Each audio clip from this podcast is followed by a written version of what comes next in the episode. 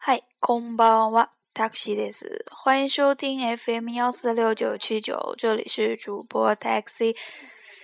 嗯，最近的话录节目都很晚，那么，那么也没想出什么要讲的，可能大概简单的一些寒暄语我都讲过了。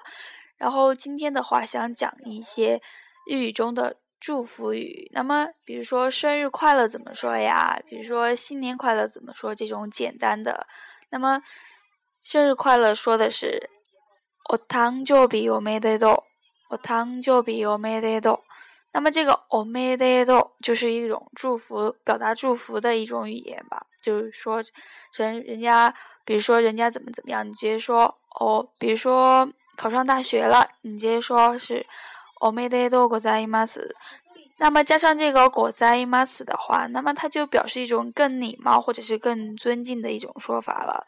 那么咱们再说一下这个汤就比，汤就比就是生日。那么它写成的是汉字，写成的是诞生日。可能汉字的诞的话，好像有些和日那个中文中不太一样吧。让我现在有点记不得了。嗯。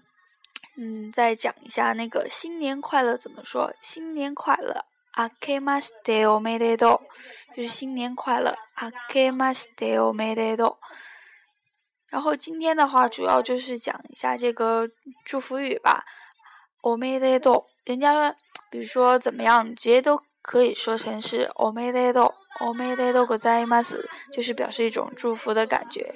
那么。 其次的话，今天还想讲一下日语中的汉字吧。那么肯定很多人就会很好奇，日语中为什么会有这么多中国的汉字呢？但是它可能会是以繁体的形式出现在日语中。那么其实吧，日本人他可能是有自己的语言的，但是没有自己的文字，他们可能也会借助一些汉字来表达自己的语言，然后再可能。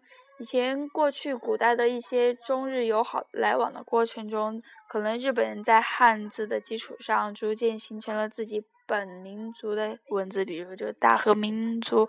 那么其实咱们也可以不用太不用太研究这么多，然后是什么咱们就学什么，然后不用太考究这些东西吧。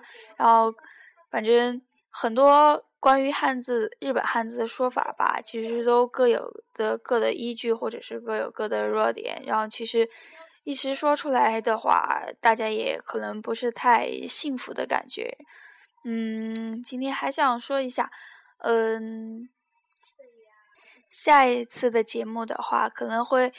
准备来讲一些日语的五十音图，然后大家喜欢的可以继续听一下，然后有了解的在微博上看一下我整理的东西。可能有时候整理的东西会很慢吧，因为平时最近时间很紧。然后想说一下，待会儿可能会更改一下那个资料，然后把那个微信发在上边。要是有问题的朋友可以来问一下，然后关于一些日语发音的话，你可以发语音给我，然后会给你一些评价，然后怎么样？